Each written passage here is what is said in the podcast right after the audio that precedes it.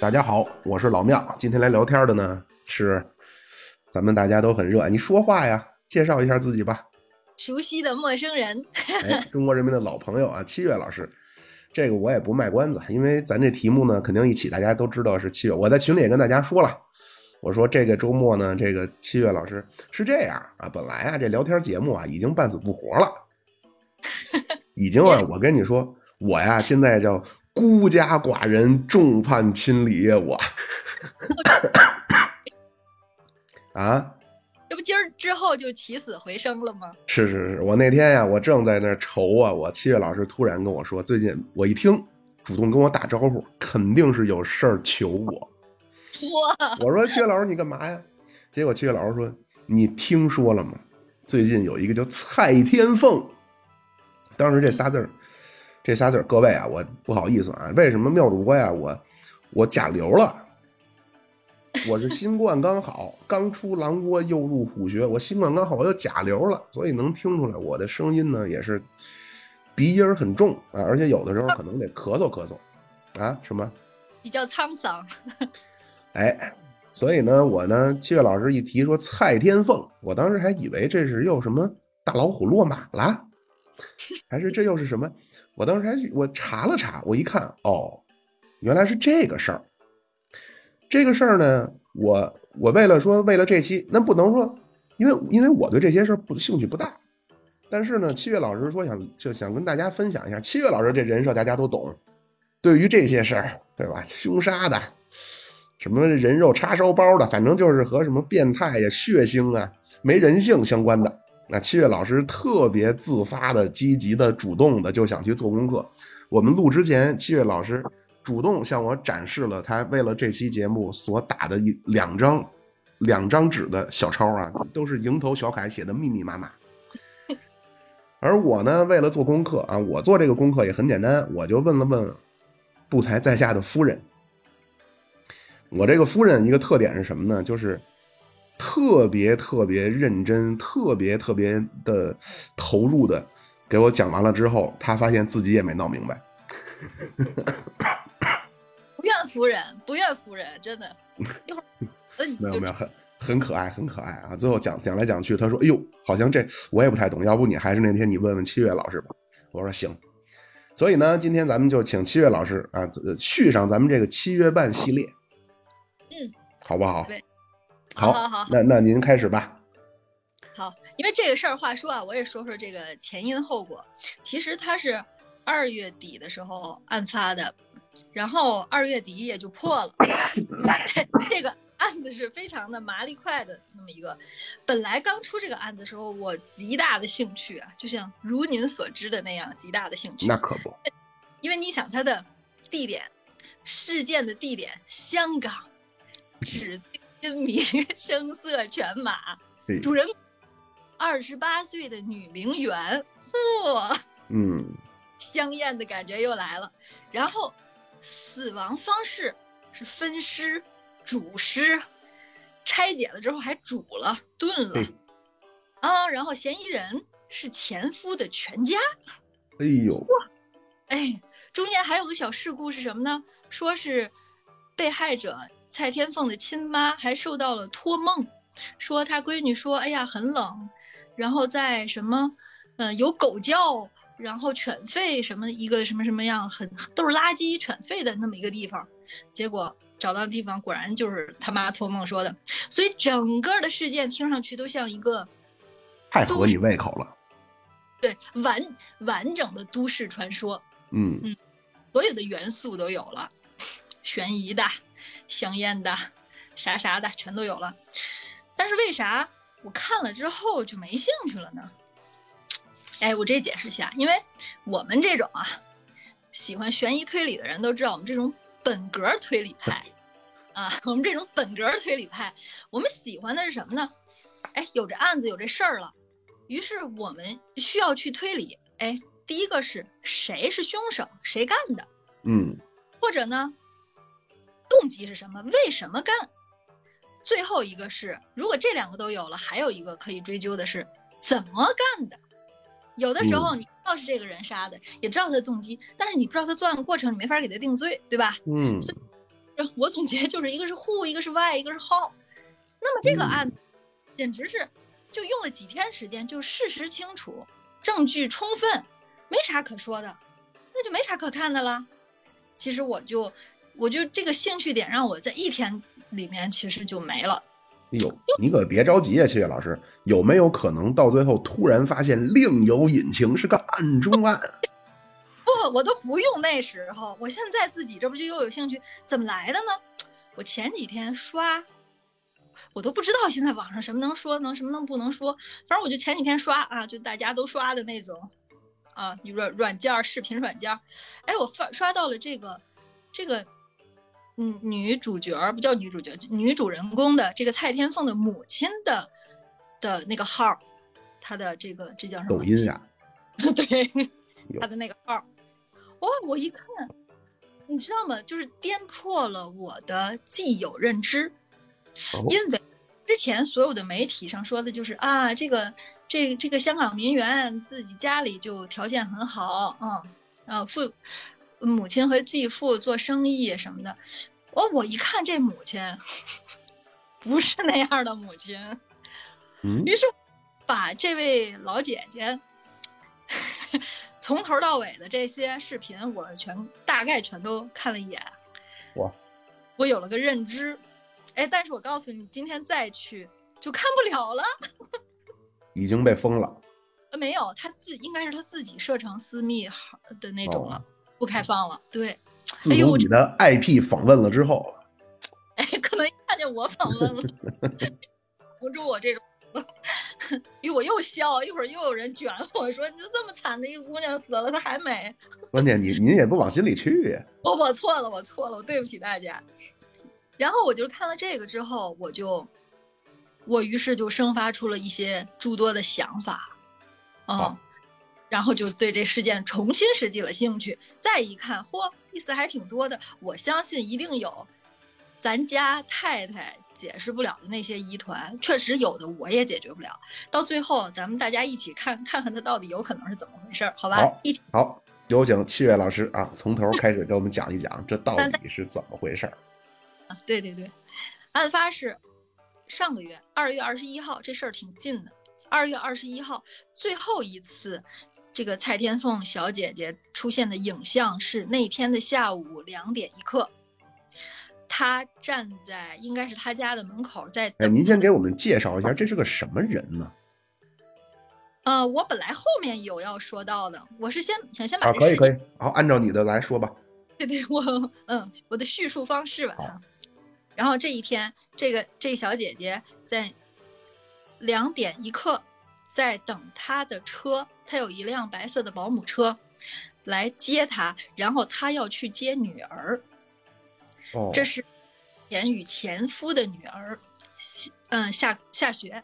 然后他晚上呢，在这之前他是两点一刻在那里等着这辆车。他两点零几的时候刚结束了跟一个朋友的电话，并且他们还约了晚上要吃饭，就证明这个人一切的行迹是正常的。嗯，对吧？嗯。但是这一出去，一直到这一天的夜里，就是二月二十一号，他是下午两点一刻最后一次在影像里出现，一直到二月二十二号的凌晨。咱们说二月二十二号凌晨，其实不就是二十一号的晚上十二点一过吗？那就成了。这个人，这个蔡天凤的现任丈夫，他之前要接的是前一任的女儿，跟前夫生的女儿，然后他现任丈夫。就报警了，因为他失踪了一下午了。嗯，踪就是这一下午找，就是不回家没关系，关键是谁也联系不上他，就是电话一直都不接，联系不上他。于是呢，这个，但是知道了这个事情之后哈，他的前夫就跟他的现任 说：“哎。”你报警前怎么不通知我呢？哦，有趣儿吗？然后警察就提起注意了，觉得就就开始怀疑这个前夫，然后就各种调查，发现了二月二十三号的时候，警察就发现了这个保姆车在那天的他们是他是两点一刻在等保姆车，在三点十二的时候，就大概一个小时的时候，到了一个叫大埔的地方，大埔的龙尾村。它在什么地方呢？在九香港不是分新界、九龙、香港岛吗？嗯，它哎，我觉得大埔是不是属于新界呀？就是不是香港岛这边，就整个是大陆港，嗯，大陆了，实际上是。对对对，都是九龙这边，九龙的最往东、往北走的那么一个地方叫大埔，这么一个村子。而且这辆车出现的时候，后面还跟了一个七人座的，挂着中港牌照的这么一个七人座的车。嗯，然后呢，呃，这个二十四号的凌晨，这是二十三号、二十二号凌晨。报的警，二十四号的凌晨，其实四十八小时就将前夫的全家逮捕了。嗯，但是不包括这这这些这个所谓全家有谁呢？有前公公、前婆婆、前大大伯子是吧？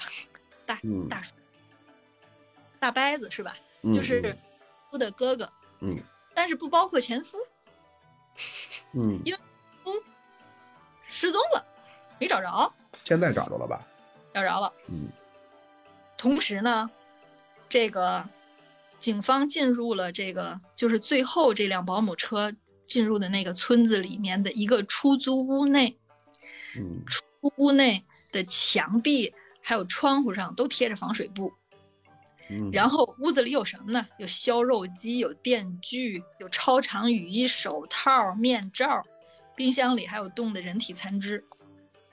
嗯，还有小姐姐这蔡天凤的证件，还有其他的物品什么的，并且当时警方就端走了两只锅，两只五十公分深的锅。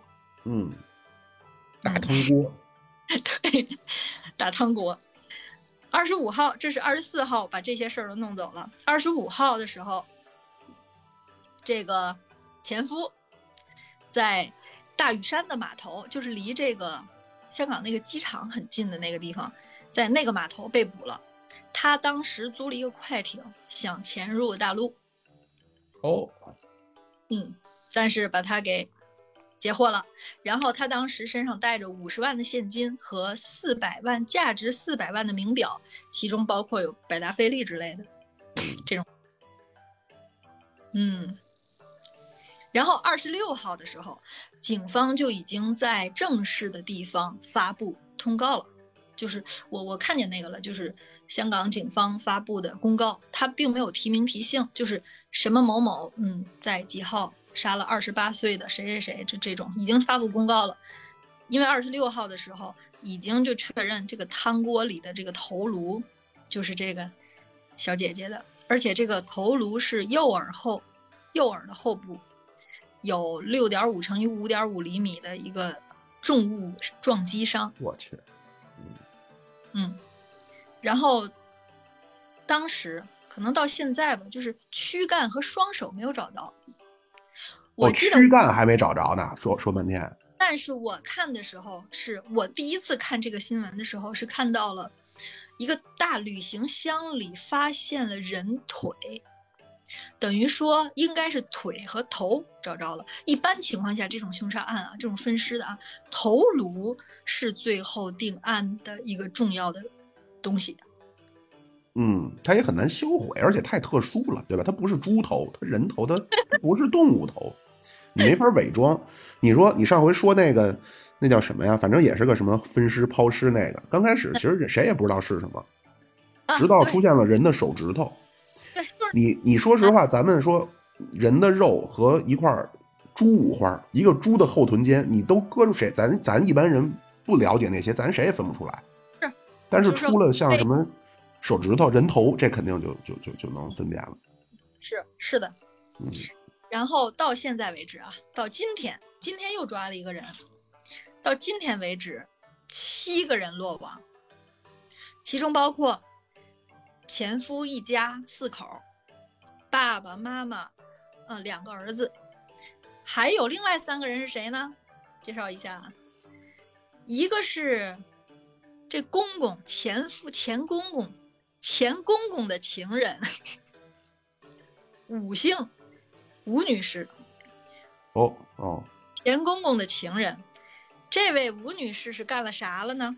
等于他们作案的这个出租屋，就这个大埔的龙尾村的这个出租屋，是吴女士租的，租的，出面租的。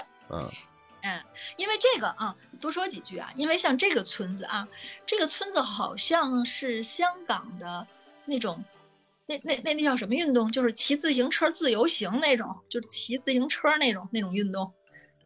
呃，就就跟那什么环港什么，是那种它是这个东西，这个这个的起始站，起始站。所以呢，所以呢，有很多人可能也，嗯，我跟你说，我特别不信那哪哪人素质高，哎，都一样，差不多。就有一些人没有素质，车随便停，随便放。所以这个村，一是人家还是挺，我感觉应该没有特别大开放度的那么一个村子，所以对于外来的人非常有感觉，就谁谁。嗯嗯嗯嗯，第二是他们为了怕有人乱放自行车，他们弄了特别密集的摄像头。这个村子，哦，嗯，所以这个女士去租了这个房子之后，其实人家本村的人早就注意了。后来警察，嗯人家村子里人都说说说这这这这人开着这辆白色的，开着一辆白色的七人座车，说三周以前就开始来了，一进屋就关门挂帘子，不知道在。其实应该就是在准备这个现场。嗯，然后这是这个前公公的情人，还有谁呢？前婆婆的情人，没前婆婆没 没有那么乱，哦还这个这个前夫不是要搭快艇去潜逃到咱这儿来吗？这个快艇的老板，他们付了这快艇的老板十万块钱，把这快艇老板也给抓了。哦，相信他的这种方式一定是非法的，嗯嗯嗯，他肯相当于定不是。是帮人偷渡嘛，哎，对对对，相当于偷渡。对，还有一个是今天刚落网的，这个小姐姐身份还挺复杂，她也是这个死者这个蔡天凤的女朋友，哎呦，闺蜜但同时也是什么？也是也是网红网红，嗯，哦，但同时她又是这个前夫哥的。现在媒体是这么定义的，说女性友人，没有说是情人。一会儿我跟你说为什么有可能不是情人。嗯，意思就是女朋女性朋友是吧？这位小姐姐也也也也那个了，也落网了。她是犯了什么过过罪罪过了？但是怀疑说这个快艇老板这偷渡这事儿，可能是他帮着从中哦帮，着，拼的缝儿，哎，可能是 前客，我这案子是这个案子啊。然后先介绍一下，对，还真的你们这这一点儿不知道的，我这我以为多少知道点儿了。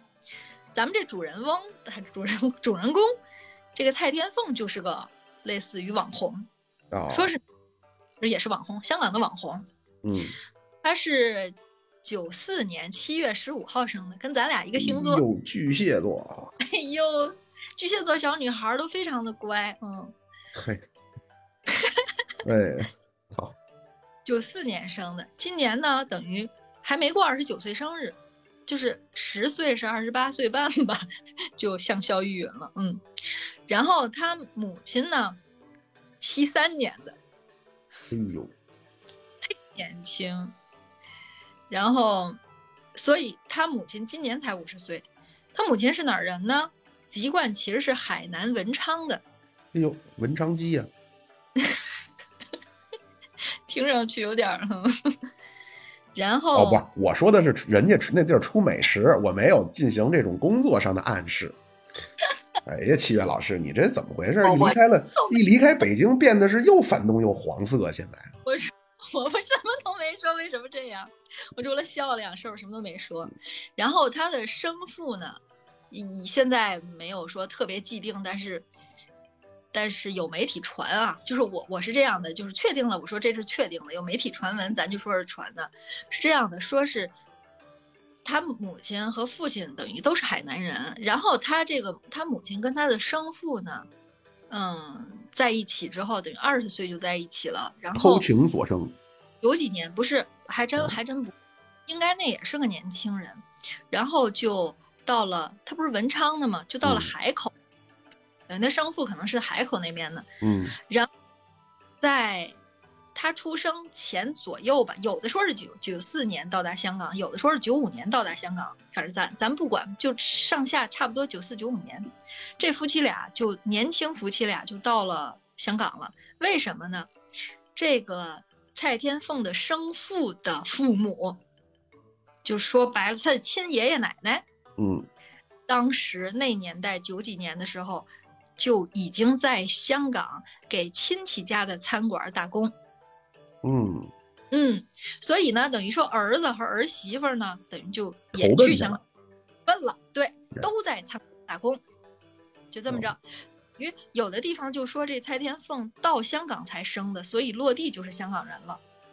我比较倾向于相信这个，嗯等于他父母其实未必到港就成港人，但是他因为是出生在那儿，所以我觉得他父母应该是卡好了点儿去那儿生的他。哦嗯，对吧？这个比较合理。然后呢，后来过了几年，具体的我没有查出时间来，因为据说他的生父后来染上了赌博，嗯就他母亲跟生父就就分开了，嗯然后改嫁了，改嫁了现在的你要是看看能看到他母亲的那个那个号，你就能能看到他分享的很多视频里，其实有她现任老公的，就是有这个继父的。嗯应该还就没有再换过，应该还是挺和睦美满的。哦改嫁之后，说是啊，一开始媒体都采取这种方式，说是这个继父呢，嗯、其实也是开餐馆的，是那一家，是那他是他生父他们帮工的那家餐馆附近的，反正也是餐饮的。哎呦，陆羽楼到满汉楼，就差不多吧。说是干什么买卖的呢？他那个餐馆不是那种，嗯，就是主打主打当地客、本地客那种，说是主要经营团餐。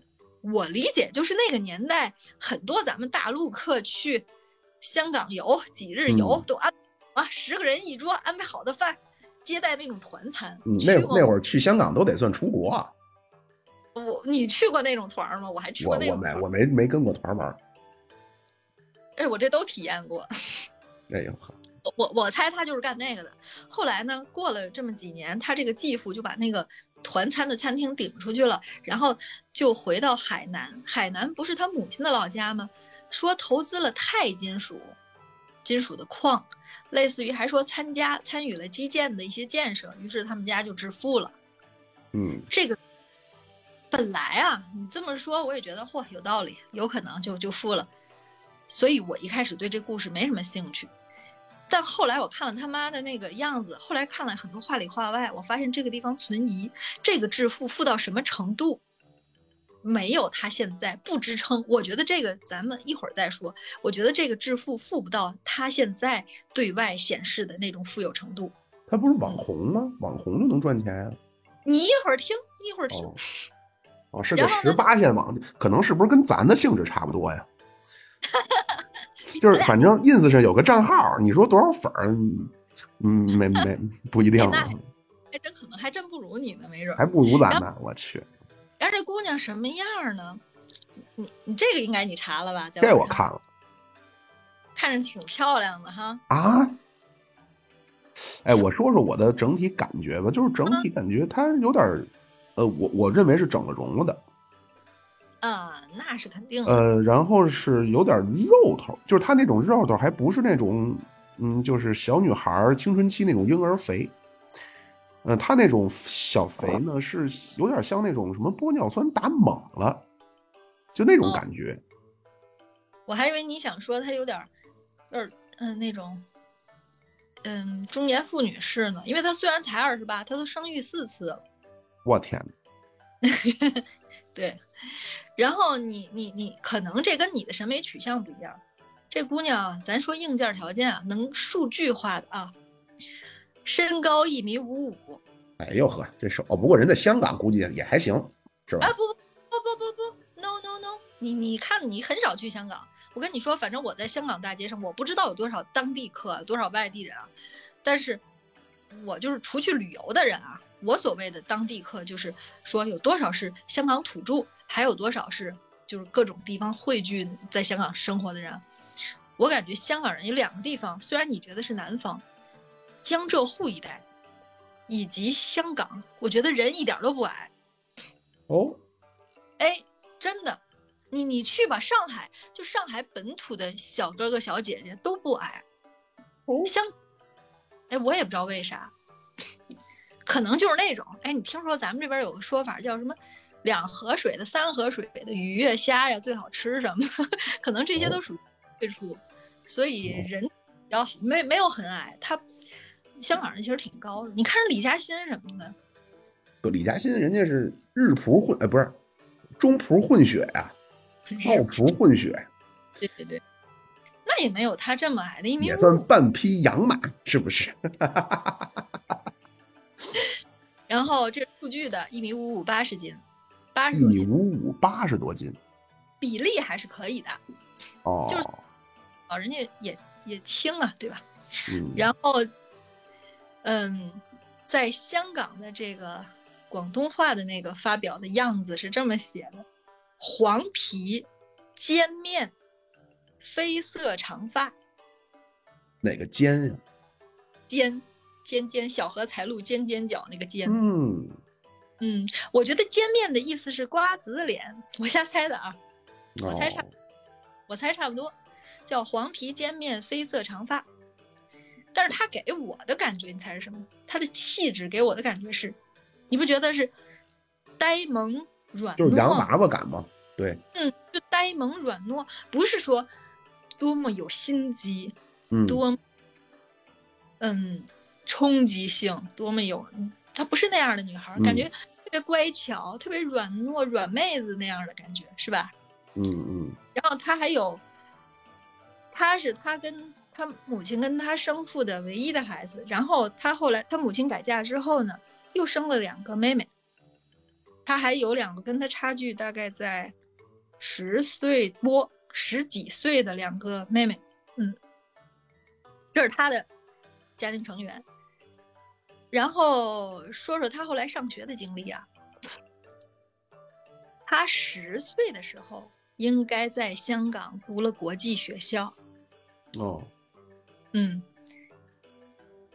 然后在升入中学以后呢，嗯，我想这个东西我顺序怎么介绍？这又这此一节又得有人卷我，那那不能，你他们卷你的点主要是说，哎那说死人的事儿，那是条生命，你跟那嘎嘎的笑。我被吐的点太多了，行，不管他了，吐的多就跟没有一样。对，这样，嗯，她与这个现任丈夫，现任丈夫叫谭什么我都没查出来，反正就现任丈夫，现任夫家姓谭，前任夫家姓邝。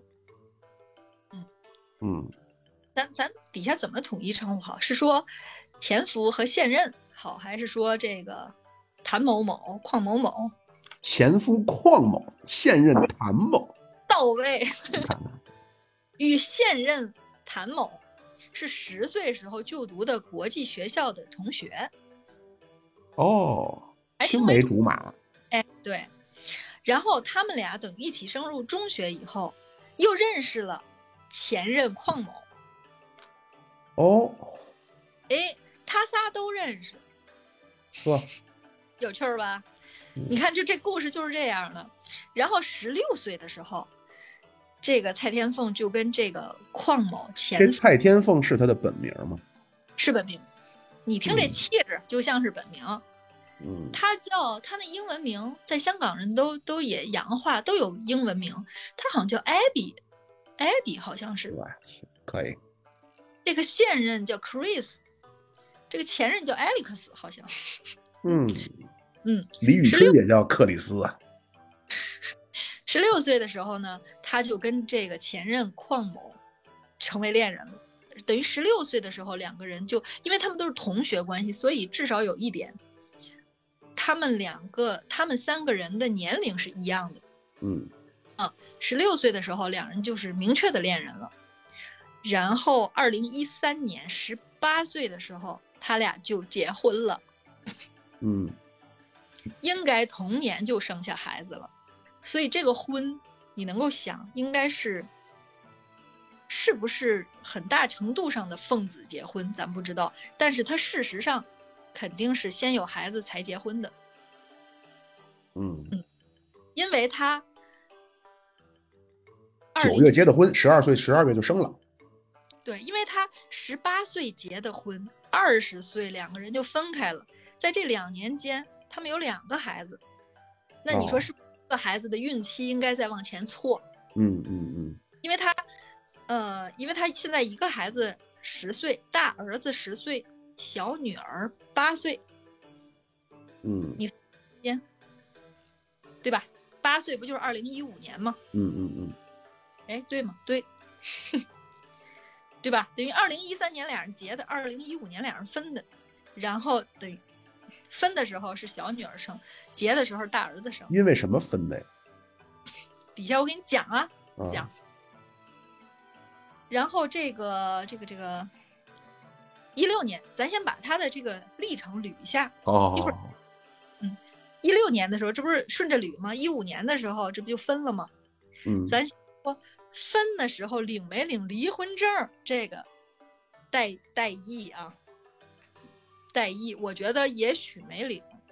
然后二零一六年十二月的时候呢，跟现任谭某某谭某结婚了。嗯为什么我说那个代议呢？因为跟谭某的这个结婚是只办了婚礼，没有领证。哦那你那边有离婚证，这边也有可能不不再领。嗯对但是呢，也有可能那边没办，这都是有可能的，咱们一会儿再说。然后他跟现任这个谭某结婚之后呢，也生了一儿一女，又生了一儿，嗯。大概应该是我看没有地方显示这两个孩子的具体年纪，但是我看照片的样子，应该是一个五六岁，一个三四岁。那么应该就是跟前一次一样，一结婚，干脆利落的，两年里先来俩又生俩，嗯，而且又是一儿一女。嚯，对，很圆满呀，到目前为止。对两套班底嗯 都是一儿一女，对，就这样。然后他现在，他到现在为止，就是他在临被害之前，呃，自己在 ins 上的应该是给自己的职业叫做高级定制服装的收藏家与模特儿。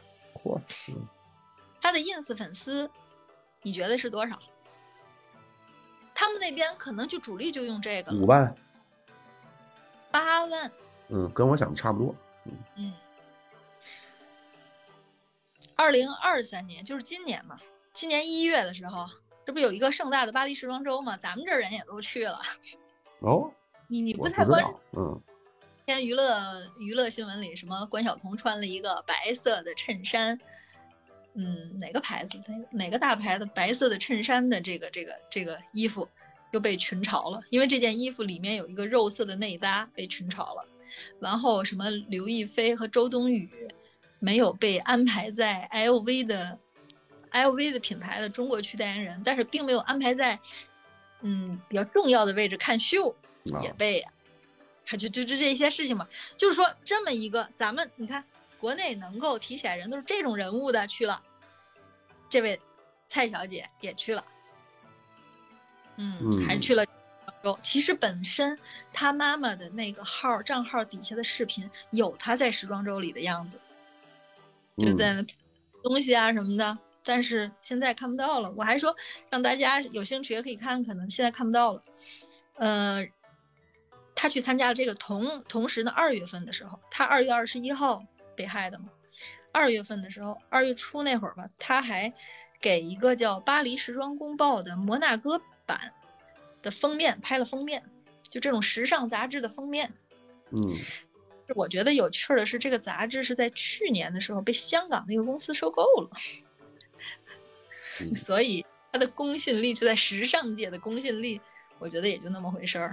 嗯蔡天凤为了，嗯，可能有一点儿时尚感、时尚资源，让大家觉得很，所以为了上这个上的吧，嗯。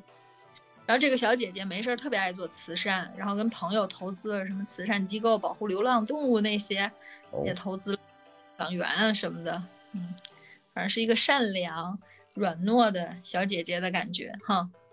嗯然后底下呢，重点就你那些谜题啊，重点咱咱介绍一下她这前夫和现任丈夫这两个家庭，好，有趣儿至极。这前夫呢，就是杀他的这一家子啊，杀他 Alex 这 Kwong 对，对吧？不错不错，爱丽丝矿，爱丽丝，呃，中文名叫矿港志，他的哥哥叫矿港杰，嗯、然后父亲，父亲我又笑，父亲的名字就是，我觉得咱北方人很少用，但是我最近几年接触南方人，包括我在我认识的福建人，我认识的江西人，都有男性用这个字当名字的。我觉得这在咱们北方都是不可想象的。你猜这字儿是什么？美球，因为咱们很包，咱们很很难说球，咱们会说球儿，是不是？咱们回家的时候，对谁会给自己名字叫妙球儿？好，他们是，我相信这个字在这些地方的发音就不是咱那样的了。考考粤语考，哎呀，是吧？但是嗯我不知道闽南语还有江西这边的是怎么说，反正我都看到了这个字，它叫矿球啊。他叫他父亲叫矿球，哦，江湖人称球哥。球球行，咱们球迷群里还一球姐呢。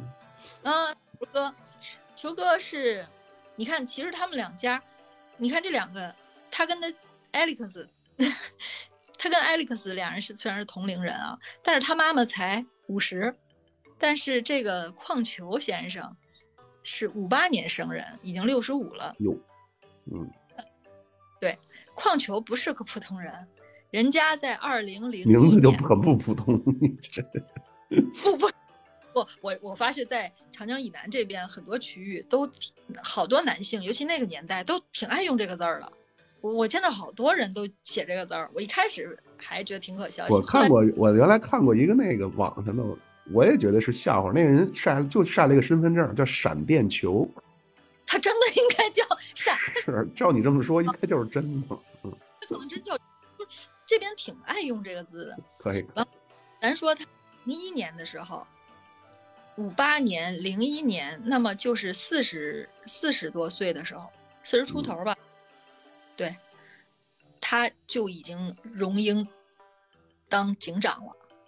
哦，这还是个是个差人，粤语广东话叫差人，是呃穿官衣儿的。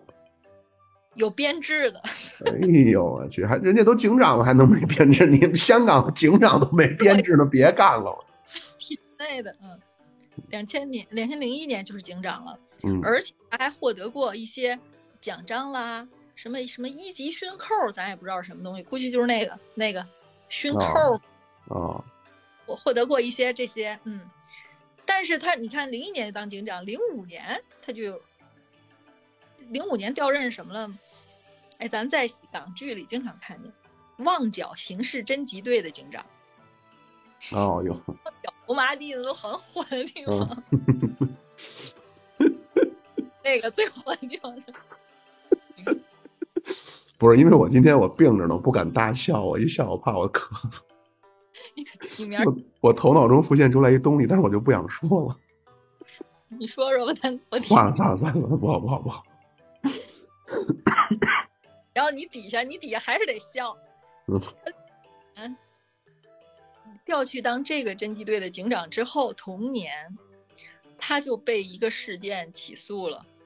这个事件是与一个当时调查案子的当事人，嗯，当事人后来起诉他，说他因职务强奸了他。哟，球哥可以，球哥是个人物啊。旺角一霸，旺角一提球哥，和莽村一提高启强一样，是不是有点意思？嗯，他高启强，他应该是那个市长，是吧？我还没看《狂飙》呢，实不相瞒啊。哦哦哦哦，嗯，你看看吧，还行，嗯挺乐的。那么一哎个，，你买爱奇艺会员了吗？我有啊，你能借我 借我试一下？咱俩把正事儿说了行吗？好好好好，太过分了。好，继续。球哥现在被起诉了。对然后这个事儿是怎么回事儿？当时这个当事人说，嗯，这女当事人说她是这个球哥有一天晚上说去他家，说要赏月是怎么着进入他的理由找的还挺新颖，您就说查案就完了，一警察要赏月，你一个厨子不看菜谱，改看兵法了。然后第二天呢，其实我觉得这也是不是强奸，可能有奸，但是是不是用强？半推半就，对，因为第二借坡操驴。没有谁有伤。第二天，哎因为自己这女当事人呢，把这事儿跟朋友还是什么邻居一说，朋友告诉她建议她报警，她就去报警了。那人家是旺角称称王称霸的角儿啊！对，所以咱也不其中哎，阙老师，我我就不查了啊，我就是为了突出这个趣味性。你跟我形容一下这球哥大概长什么样儿？我对球哥很好奇。引用一个网友的评论嗯，说：“这个钱公公长得真像公公。哦，我可以想象成刘询那样的。嗯，眼神儿是，样子嗯，可以，可以，可以。真的那个眼神儿哦，真的真的不是一般人的眼神儿，嗯。嗯然后，但是这件事儿他虽然被起诉了，同时也被他也在家里被警察们都带走了，就球嗯哥带走了，但是最后这个事儿就撤诉了，没有起诉他。最后的嗯结果什么？他在零五年的时候自行辞职了，嗯，并没有追究他这个强奸案的事儿。估计是内部压下来了。谁知道呢？这个是怎么样了呢？然后他的行，这个父亲介绍完了球哥还还见哦，球哥等于是已经被抓住了，是吧？啊，对，等于他是哦，等于他是以一个前任司法高官的身份参与了这次血腥的案件啊。这全家这个旷世全满门都被抓起来了。嗯，好，球哥说完，然后再说球嫂。球嫂其实没有什么，很普通。球嫂是球哥今年六十五岁，球嫂今年六十三岁。球嫂唯一一个事件就是二零一六年的时候申请了自己的破产。我估计嗯这家人可能还有其他的类似于公司式的这东西在球嫂的名下，可能二零一六年的时候申请破产了。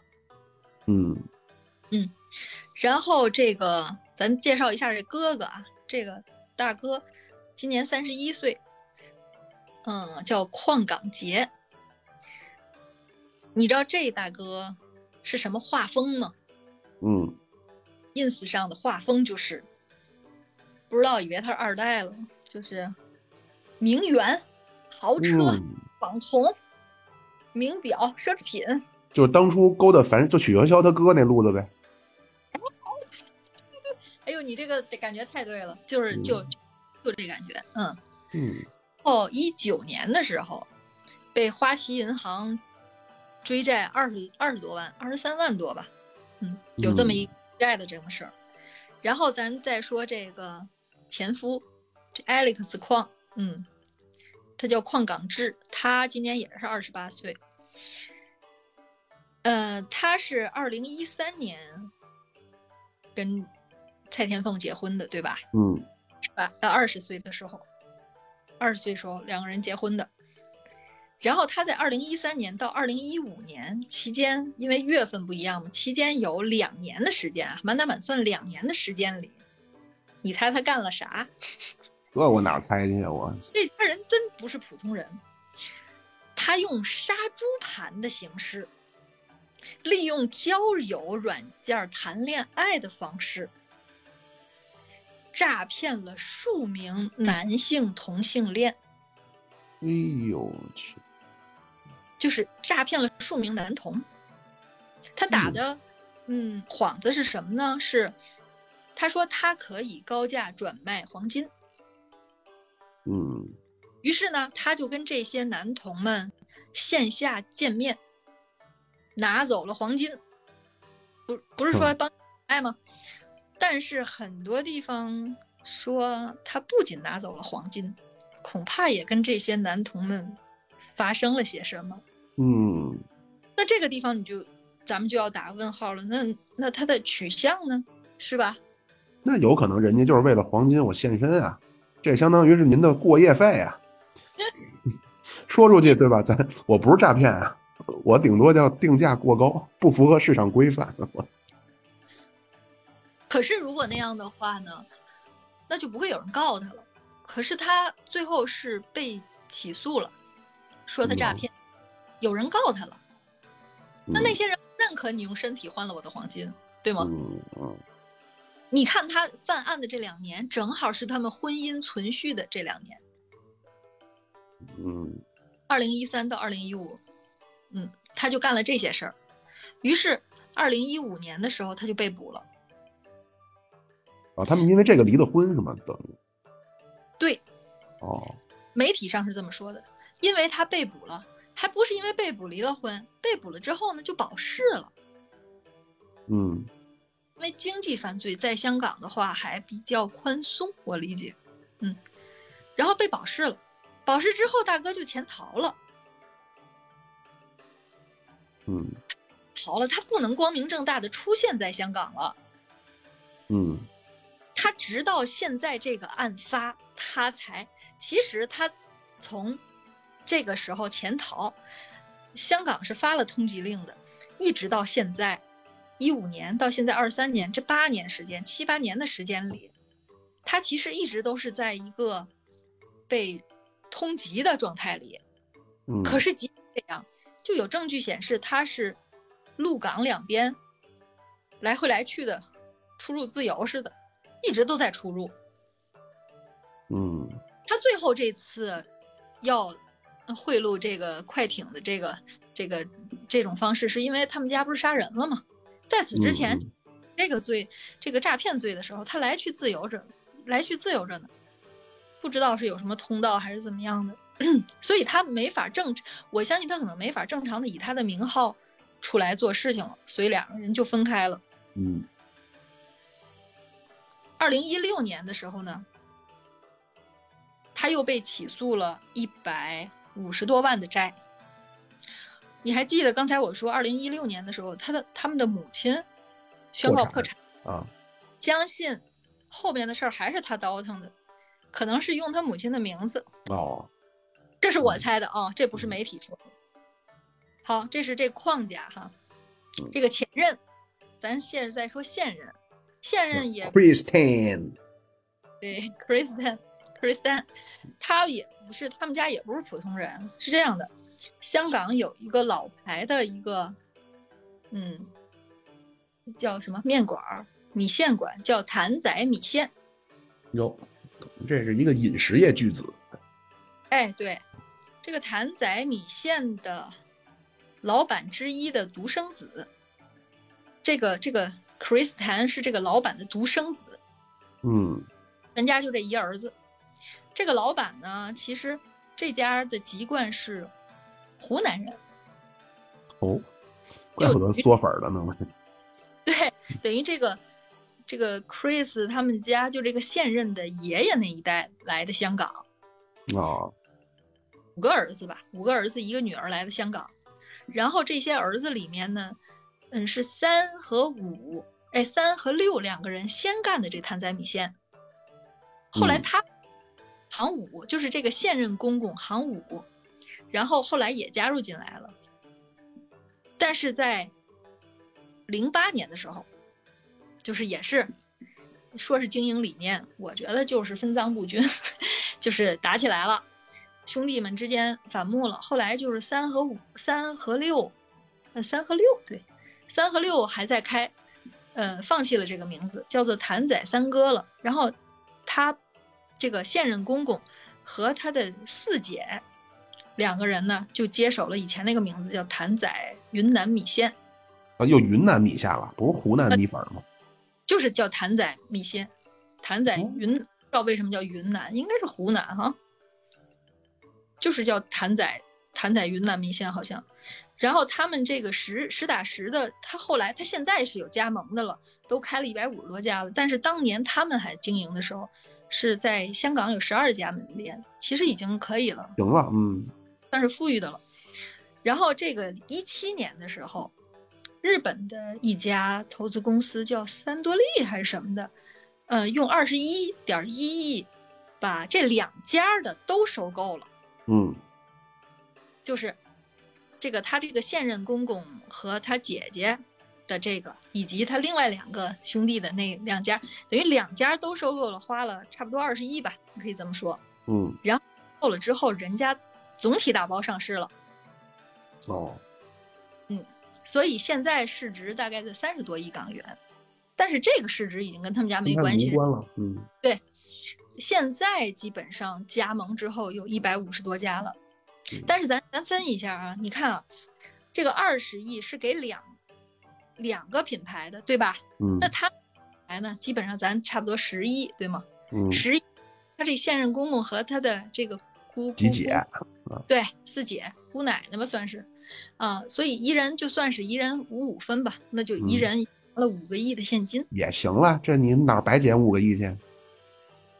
所以啊，有媒体，我我我在看到别的报道的时候说，他们家大概拥有着三亿元的物业，就手持有三亿元的物业，就是房子呗，固定资产呗，嗯，是住宅楼，也可能是商铺什么的。嗯所以你大概可以感觉他们家的财富值大概在三亿物业物业加五亿现金。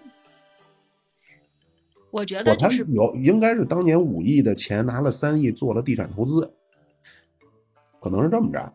呃不不不嗯，这好在没一亿那么容易就弄弄来啊？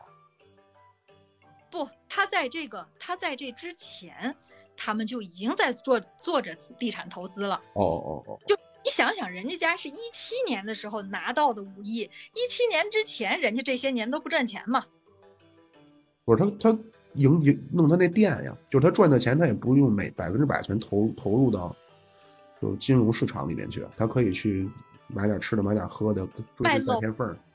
你你不知道，香港很多年以前买楼也是升值的嘛，所以他那个三亿的物业，可能曾曾经买的时候，可能还不值一亿呢没。关系，好，对对，没关系，这都很很不重要吧？我觉着是吧？呃，就这财富很重要你要知道他们家财富的量级，啊，反正上亿呗，肯定。但你不能这么想，我觉得你不能这么想，你要这么想，他三亿多的物业加五亿的现金，大概咱们可以给他打个八亿到十亿，好吧？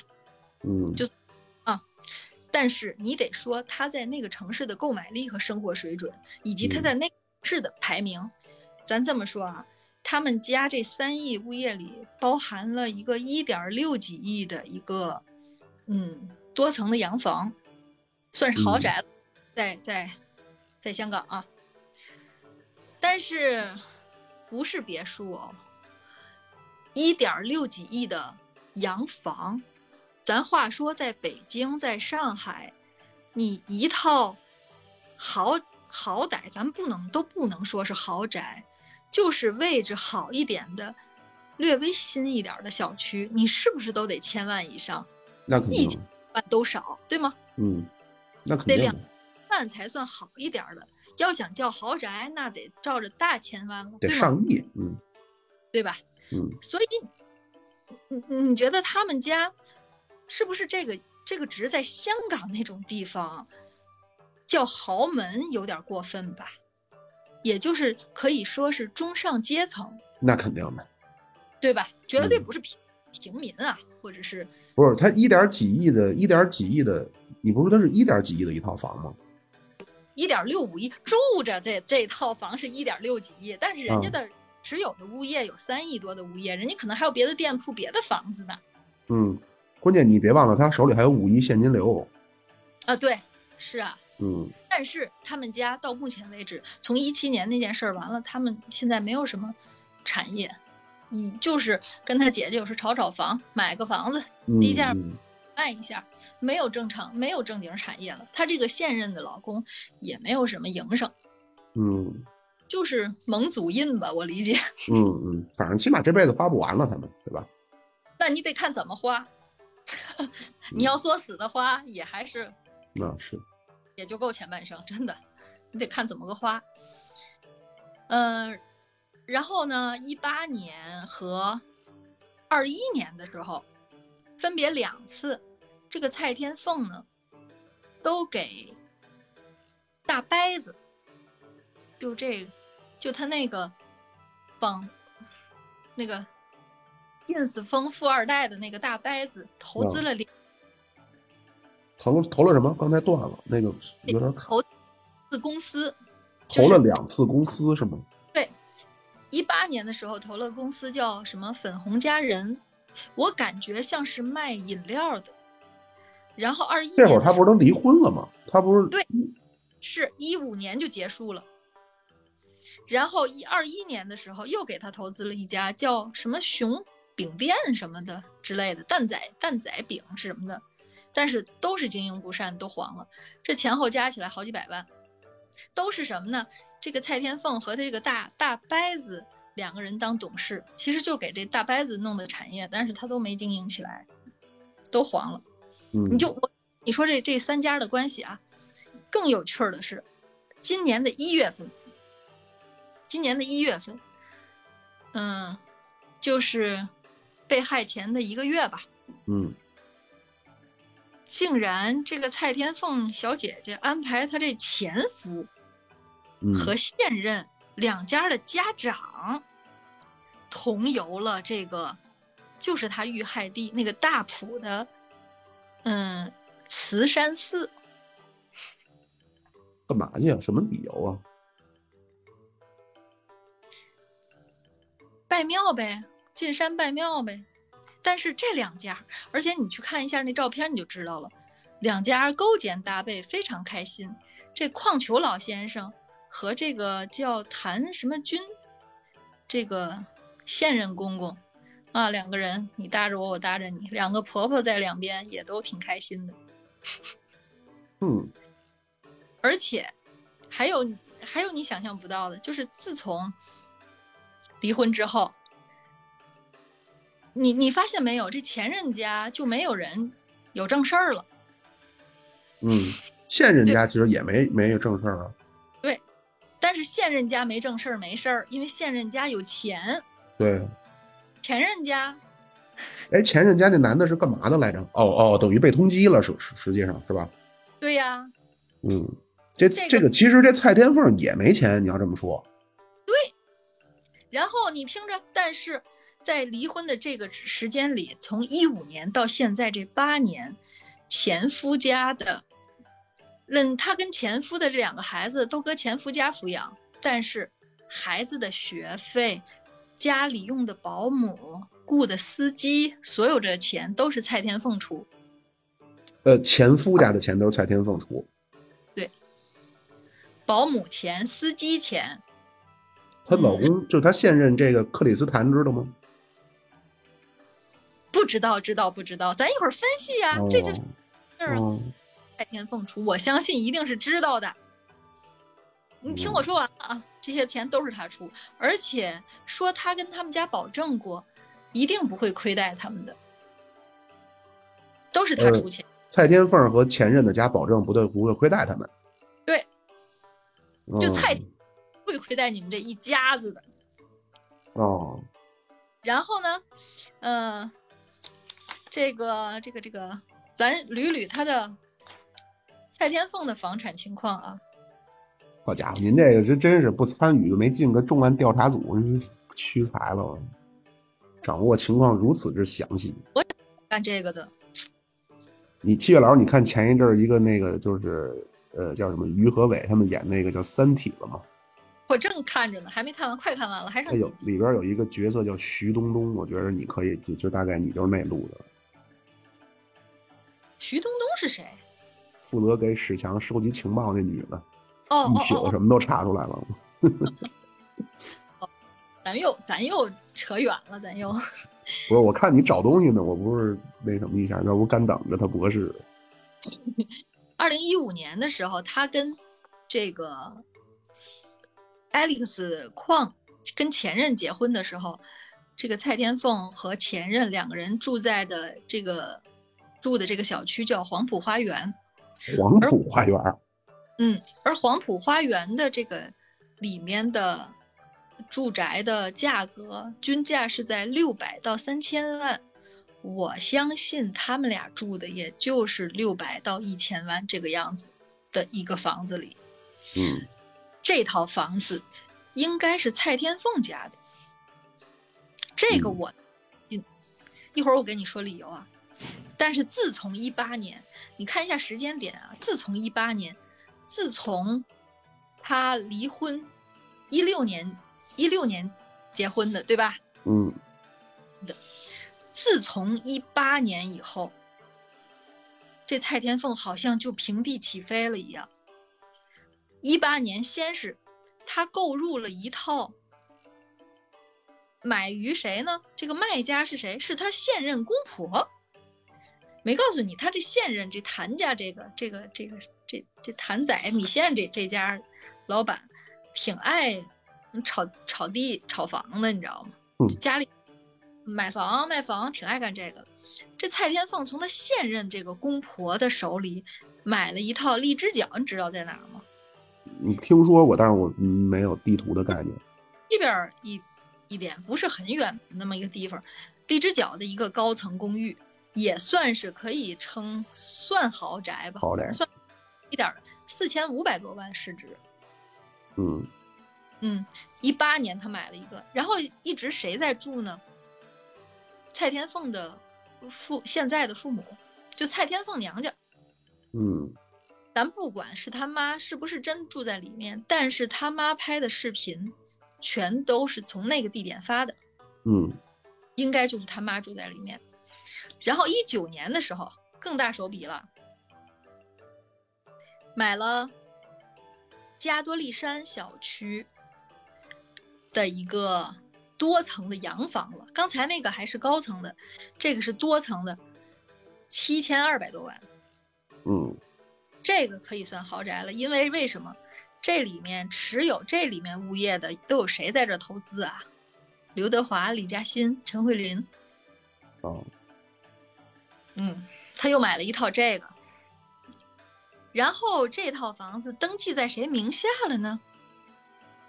刚才那四千多万的登记在他名下了，给他母亲、给他娘家住，嗯这套房子登记在矿球名下了。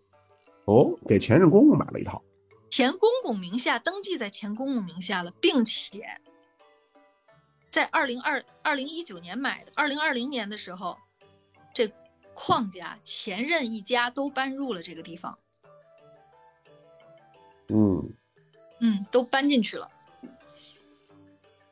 所以不仅是哎登记房子，那个球哥是哪年离开的体制？哪年05年脱的官音儿？哦，零五年就离开了。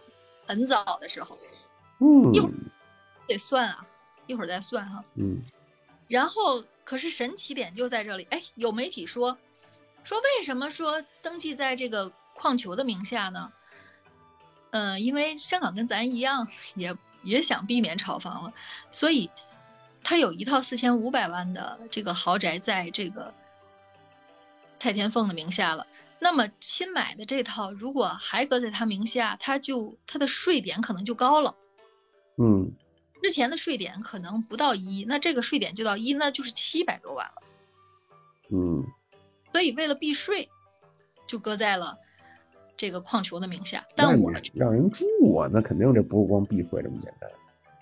我觉得这个呀，就是一个说说法，嗯咱们可以把它算作一个说法，但一会儿咱再评测这个说法的的的合理性的多少吧。嗯然后最诡异的是，二零一九年矿球名下，二零一九年矿球名下有了这套豪宅了，对吗？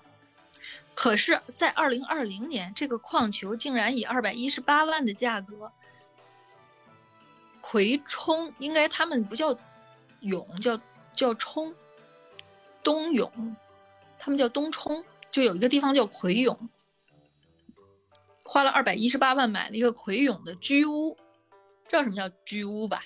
就是那种公租房式的，廉价房、廉租嗯。房类那种东西吧，得是当地人，还得是就跟咱们这儿政策一样，得是当地还要什么年收入，全家年收入多明白明白，对吧？哎，他竟然在二零二零年买了一套这个，嗯。他用二百一十八万买的，贷款就贷了二百万，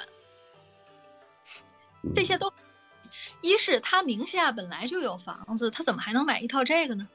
并且他已经是无业人士了，怎么还能贷款二百万呢？就嗯租嗯嗯嗯也不知道是信息不对称，咱们不知道内情还是怎样，但是现在显示就是这样。呃，然后二零二二年的时候，去年蔡天凤跟这个夫家提出，等于他们在那里住了一年多，他们是二零二零年十二月搬进去的，所以基本上二一年是在那儿住的，二二年在那儿住，住了两年吧。然后二二年年底的时候，蔡天凤跟他们提出了要把这个房子卖了，给他们重新安置一个房子。而重新安置的房子在屯门，屯门你知道在哪儿吗？特屯别门大兴村啊，特别远，对，在西边儿。老少边穷，北那香港门头沟，但是呢，嗯，蔡天凤也是说要在屯要在屯门给他们也买一个豪宅，也不知道那有没有豪宅安置他们。然后这邝家就不同意，不同意之后，这个二零二三年的一月，就是今年的一月，蔡天凤就自己挂牌儿，就把这个房子卖挂出去了。嗯他是七千二百八十万买的，他挂了七千七百万，可能是没卖出去。然后二月的时候，他自己就降价了，二月他就挂到了六千七百万，这已经是，这已经是降了，从他买的价已经降了五百万了，对吧？嗯然后没有人买，他一度用二月份就整个这一个月里，他就自己又降到六千三，所以他自己已经降了一千万了，就想急把这个房子卖出去，嗯也不知道是急用钱还是急想跟这家有关系。然后就是这个时候，这家才动的杀机，嗯，因为一因为前一年矿家不同意，可是一月份的时候就有人去看房了，嗯这就怒了。矿直矿球老先生就怒了。为什么说他这个早有预谋呢？有的地方说说呀，这家嗯佣人什么这个各种费用、房子都是蔡天凤出的，还雇了这个大伯子当司机。其实不是，本来的前面是啊，当司机这件事儿是这样的，他给孩子准备的保姆车哈，是雇司机是他雇他出钱，但是在今年一月份的时候，这个司机突然辞职了，于是邝家跟他说推荐说，这个他这大伯子，这邝港杰没事儿干吗？说你就让他当司机呗，嗯。一两万，谈好的两万哈、其实嗯都不都不什么都不重要了。我哦觉得他要当司机这个事儿不是为了找工作，他一月当司机，二月份你知道他站站在那里接女儿来的这个保姆车的司机就是他这大哦伯。我觉得当时就是全家已经，因为一月份的时候他们已经去租这个屋村了。这个嗯大大埔的这个龙尾村这边去矿球的情人吴女士去租房子，这边大儿子来当司机，这都排不好了的。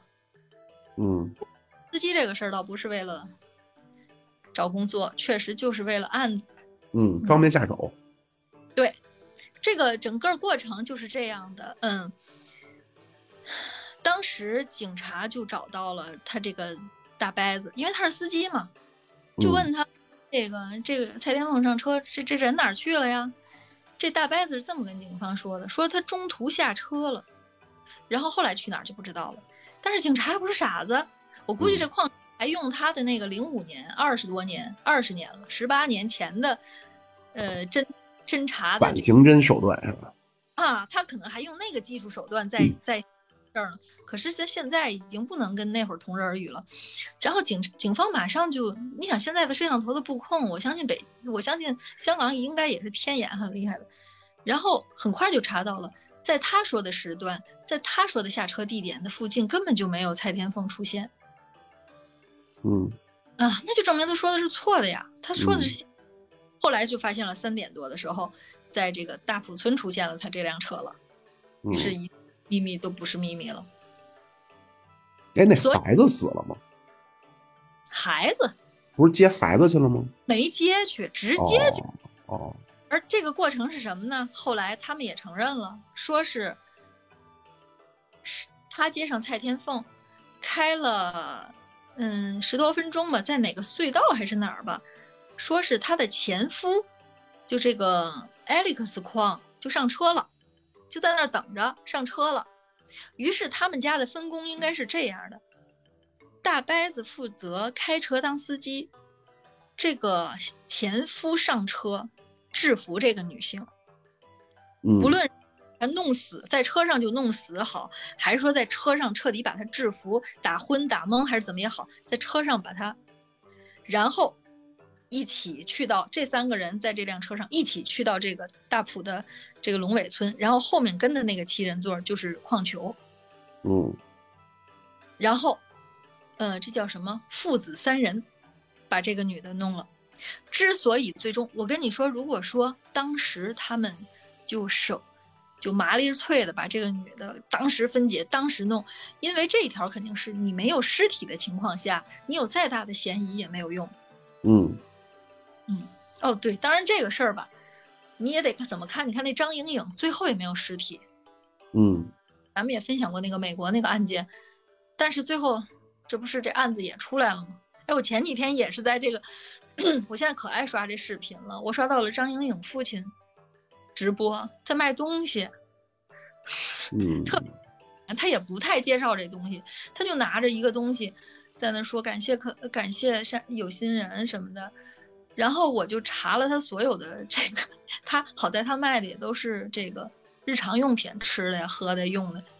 我我我心想怎么也得选买点儿，我我真的就这就过意不去，做善事儿似的。咱还用人家闺女这事件做了一期节目，哎呀，曲老师，我突然一下变得如此崇高啊！看来确实被喷怕了。我没有没有，不是崇高，真的是人都有恻隐之心嘛。哎，然后挺好的，什么？买的东西挺好的，质量倍儿好。行，做的广告大家要看到了也可以去。可以可以，我觉得这比你做慈善给什么慈善机构强，你都不知道给谁了。对，咱话说回来，就是如果他们当时就把这个尸体处理了，其实也就会增加很多困难。但是谁成想，警方麻利脆两天就把他们全都给弄起来了之后，他们没时间把这个把这个尸把这个尸体完全分解扔掉，时间不够。他炖是为什么？你知道他为什么要炖啊？煮吗？喂狗啊？不是，只有炖了、煮了尸体两个目的，一个是不臭是吧？对不发生气味，在香港这种嗯地理环境下，它很容易就臭了。很多的凶杀案最后的曝光都是因为有味道，被周围的人闻到味道了。嗯嗯，你还记得那个福建的那个那个状元那吴谢宇，他弄他妈，他是捆了多少层的这个活性炭啊，一层一层塑料布，一层活性炭的那样的。嗯，但是这这家人没有这么，所以他们就煮煮了，一个是除味儿，还有一个消除 DNA 指纹哦这些，你肉就没了嘛，肉就化了嘛，就剩骨头了嘛。哦，肉能煮没了啊？那个汤里是有碎，就是我理解的是那个汤里的脑袋和肉应该是都分了，就就脱拆骨肉了。反正对，煮到最后应该是能给煮拆了骨，我觉着。那我相信那是他最终的目的。如果说他在之前这个这个案子侦破的最最，就怎么说呢？最大的一个功劳就是快。嗯，你记得那个没连夜去弄这个事儿啊？其实，我跟你说，这家这三个，我给我的感觉啊，这父子三人就是三个少爷高子式的习性，都不是干活人。嗯，手脚不麻利，对吧？你让他们干点什么都不行，真的。嗯，真是，就是会没事炫你。你想想，你看一下这个年纪啊，这个矿球五八年生人，九几年生的这两个儿子。应该也是很宠的，嗯，矿球自己就应该是恣意跋扈的人，然后又宠大了两个不学无术的儿子。大儿子纯属不学无术，二儿子我觉得一直在经营诈骗事业。为什么这么说啊？看一下啊，现在这个事情里还有几个，这个事情里的最大的疑点，为啥我喜欢？后来我就对这个事件有兴趣了呢？虽然咱知道凶手是什么，也知道，嗯，动机了，嗯，也知道如何弄的。咱先说啊，这个凶手是谁，特别明确，就这一家子。然后处理方式也知道了，别管他怎么把人弄死之后分尸了哈。呃，动机呢，肯定是钱财，咱都不用说，第一个明显的钱财就是这这套七千多万的房子。嗯嗯，因为。只要蔡天凤不死，蔡天凤咨询了律师了。律师说，不管登记在谁名下，如果你能证明，虽然登记在他名下，但是是你出资的，这个由你转证明啊之类的，是你出资的，那么这房子你也能得到。而这个女的一死了，这房子谁还能证明谁出资？那就是登记人的了。嗯，这是一个利益啊，还有一个利益。这个蔡天凤跟这个现任没有登记结婚，对吧？嗯嗯。那么他的遗产会分给这四个孩子。嗯。那么四个孩子里面有两个孩子是他们家的。嗯。而两个孩子没成年的时候，这些钱也都代为他们这些人代管。嗯，明白了。主要就这两笔钱吧。嗯嗯，这就可以作为动机，所以据此来说呢，这个事情事态简单明了。那那我吸引我的地方是什么呢？最吸引我的地方，就是我看自从看了他母亲的这个视频发的这些视频之后，我油然而生的就是这个姑娘的且财富从何而来。因为一开始很多媒体都是说是原生家庭，嗯嗯，很多人都说买原生家庭哈，这是一开始的导向。然后后来呢，又有一种说法，我在网上又看到一个公号这么说：说港媒啊，就是那种以他们什么事儿都要扒出祖宗十八代祖宗扒你祖坟的这个专业性来说。这么轰动的案子，一般会把这每家都扒个清清楚楚。但是为什么蔡天凤的父母，或者是说这个继父是怎么发家的，怎么都没说呢？说一般情况下，只有与大陆有关联的，才不深写了，不深扒了。不是，那九几年代，那那会儿港英政府啊，不是啊。继父，继父，哦哦哦哦，他后来这两个同父同母异父的妹妹，最大的一个今年大概十七岁，那么就是哪年生的？零六年，对吧？嗯。但是我我一开始也很有兴趣啊，对吧？一听就来精神了。我即便这样，我都没把这个嫌疑人，就是这个财富的创造者这个嫌疑人定位在他继父身上，因为我在他母亲的那视频号上看到他继父的形象了。嗯，我不认为这是一个大财主，这是一个那样的人。嗯，我这个神秘人一开始锁定在了他生父身上。嗯嗯嗯，但是我后来扒出他生父的这些，我觉得。这纯属狗屁，瞎说，又诋毁大陆，又黑化我们，不是那么回事儿。暗中暗啊，对，不是那么回事儿。嗯，于是，哎，这是一个，这是第一个啊。我觉得这个成迷的是财富何来？为啥呢？你知道为啥？我觉得这个是激励我看这个案子的一个关键点呢。就是说，一个事件啊，总得给我们有一点儿，嗯，给给人一点教育意义吧。就是说，也未必说的这么正式。就是说，一个事件让你觉得你想到了什么？你看啊，一般这种杀人事件让我们防着点儿哦，什么事儿咱们不要那样。但这个事儿吧，我觉得咱们这些人百分之九十九点五认为自己不会这么被被杀。至少我没有那么多财富，但是我们所有的咱们是吧？你我以及听咱们的朋友们，肯定都想百分之九十九点五都想知道，他怎么从一八年就暴富了呢？是不是大家也都想暴富？这财富从何而来？这老师行，来，请您揭秘，请您带我起飞。然后还有另外两个疑点，另外两个疑点是，其实啊，这三个是一个疑点。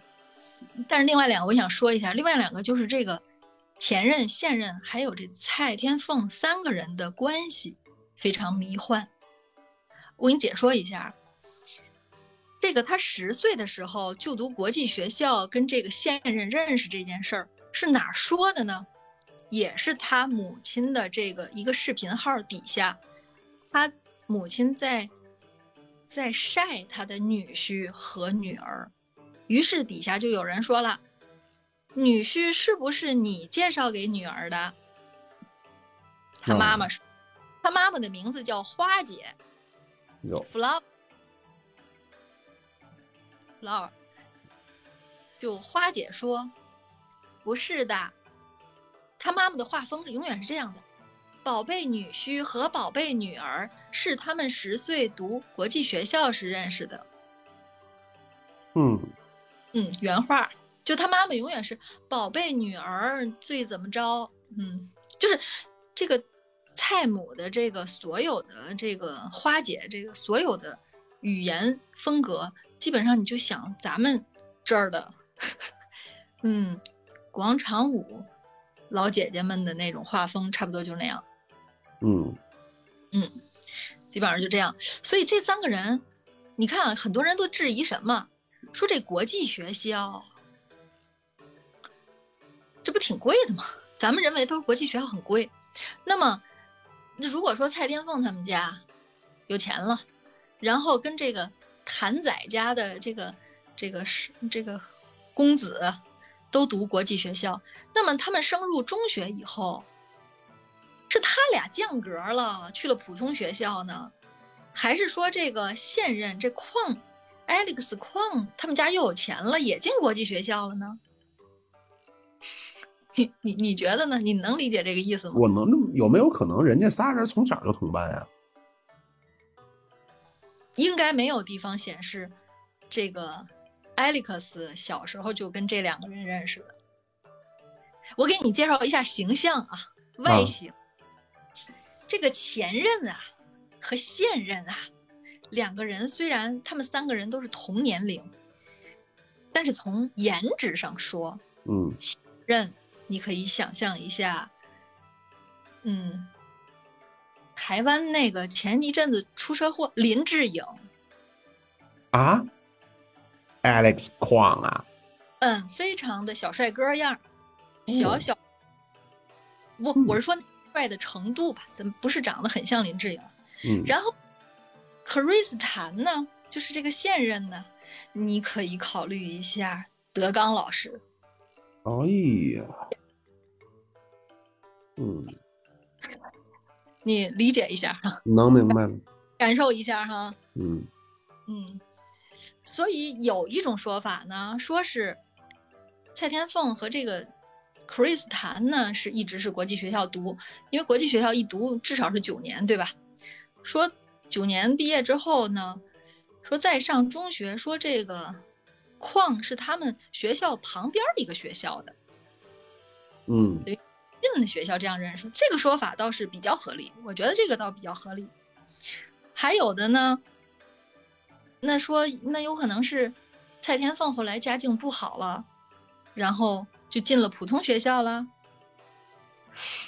好，咱也先搁在这儿啊，这是第二个迷幻的地方。第三个就是这个矿球的人生的这个奇这个奇幻经历哈。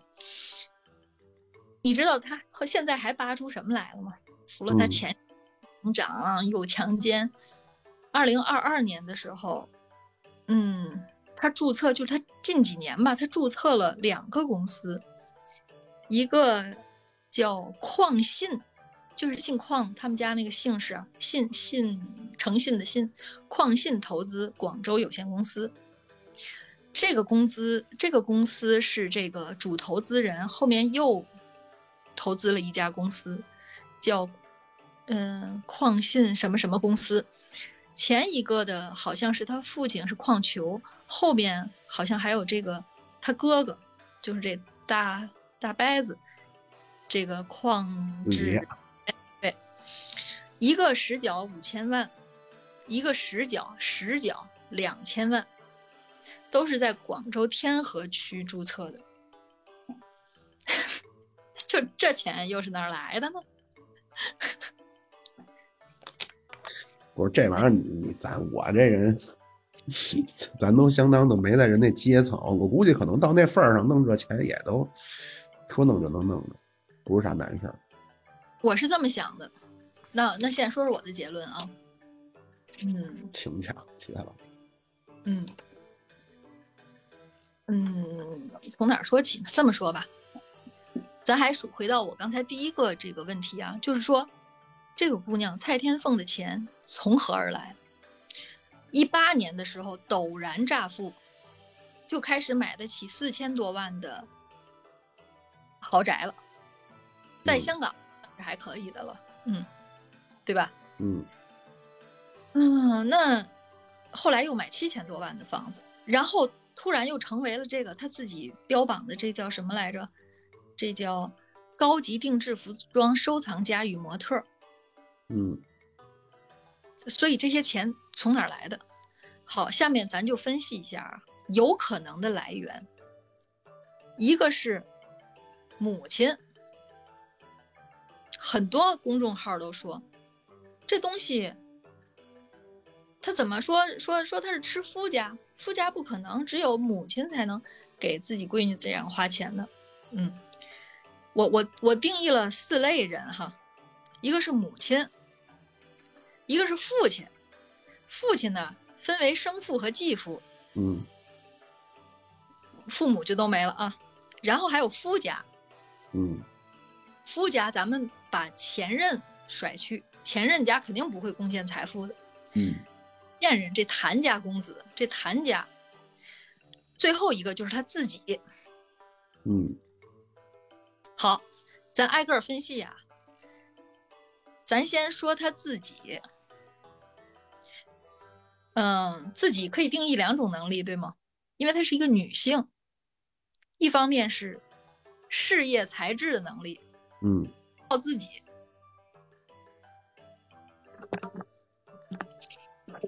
靠自己嗯，这个事业才智上面。是能听见能听见，说吧。还有第二种呢，就是其他的功能了，女性嗯特有。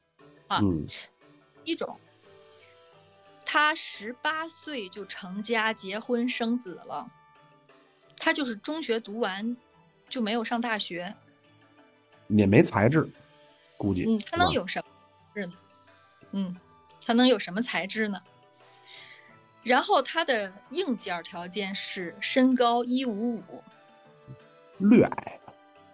呃，已经不是略矮了，因为他要比的已经不是，你说你想当模特儿，你就不到一米七八，你怎么也得有个一米六五吧，一米六八吧，他一米，差的太远了。虽然你看照片哈还还比较好，但是我看了视频，我看了他在巴黎今年一月在巴黎那个视频，哦，真的是，一看视频很多事情就遮不住了。那个身材真的是说做做这个模特非常堪忧。然后他的 ins 然后一方面是十八岁这个事儿就成家，这个才智咱可以想象，硬件、身高可以想象。然后他现在的数据表现是什么呢？那咱们只能看到就是 ins 上八万粉丝，就八万粉丝能干什么？还有他现在干的这件事儿，你想象一下，能有什么变现的可能吗？我想象只有烧钱。高级定制服装收藏家，就是烧钱，买名牌东西，买奢侈品。据说他的东西都是当季应季新品。嗯，然后再说他除此之外的其他女性功能，有什么功能呢？我秉承着这叫什么？不要妄议这个过去的人，什么逝者为先。关键是。我也很长记性了。关键从这姑娘的眼神里没有看到恶和淫，我其实都没看到。我相信也不是这些，但是她有生育功能，而且她完成了，她生了四个孩子，对吧？嗯，所以呢？她用几年时间搞代孕的呀？你你的意思就是说搞代孕的呀？嗯，我没说这个。咱再往下，这是他自己啊，他母亲。一开始我以为，一开始都说啊原生家庭，我心想继父能给闺女这样花钱，哈，那继父得是什么样的继父哈？嗯，得什么关系？嗯，我就继父，我觉得如果是原生家庭，那就是妈妈自己厉害。我脑中想象的他妈应该是董明珠姐那样的，对吧？嗯。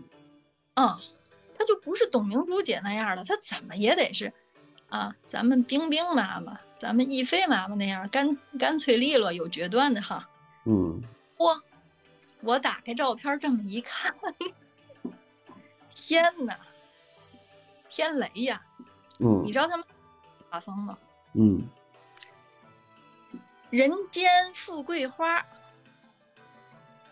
什么意思？嗯。白白嫩嫩，水水灵灵，嗯，居家一家一的那么个风格。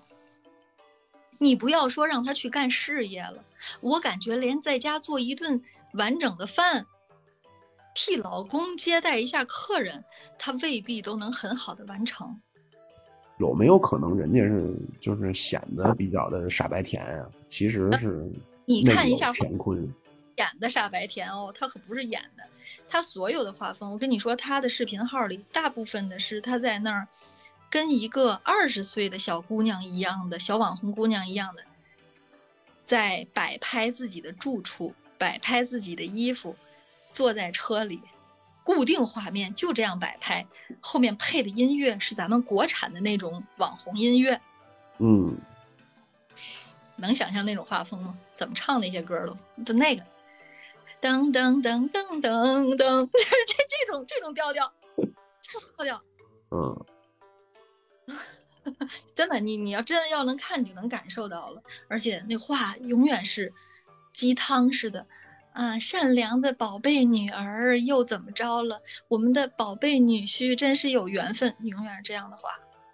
嗯，我就知道了，你图这，你指着这个姐姐自己的能力实现。阶级阶级跳跃不可能，那行，那那他其他的能力呢？嗯，那无定的能力啊。但我想说，即便这是是什么人老珠黄，对吧？他这连啊不，他绝对不珠黄。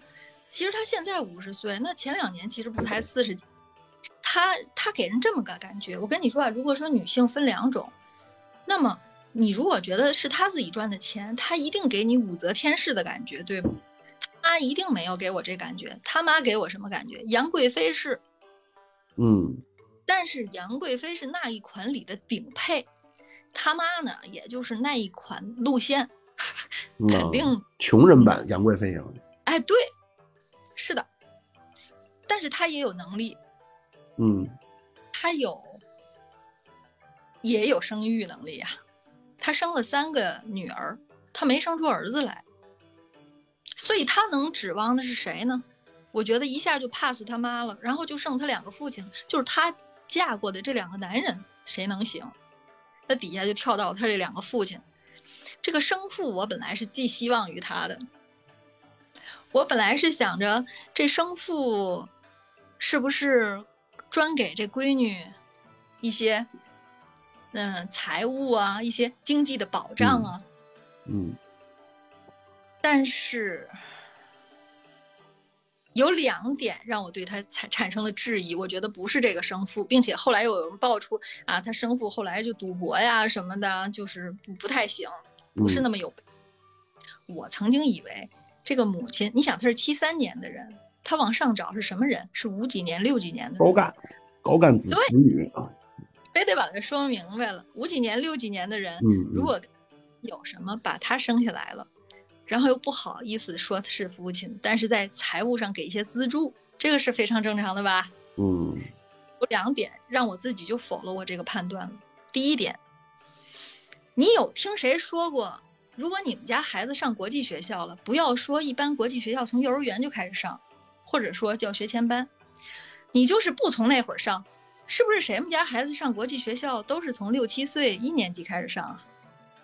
你看他怎么说的？他回复人家：“宝贝女婿是宝贝女儿，十岁上国际学校认识的，难道是十岁这宝贝女婿转来的吗？不。”我觉得他闺女蔡天凤是十岁才上的国际学校，在此之前上的是普校。那这个转机是从何而来呢？一会儿我再跟你说。不，我咱现在说的是这个啊。那十岁之前，如果是生父有钱，生父是有背景的人，那十岁之前就不管他了。突然十岁才管他，对吗？十岁是那谁？他们不是海南文昌人吗？那那会儿海南还，而且那会儿正是你要说发财，那会儿海南建省，那会儿正是贾志新都闯海南去了吗？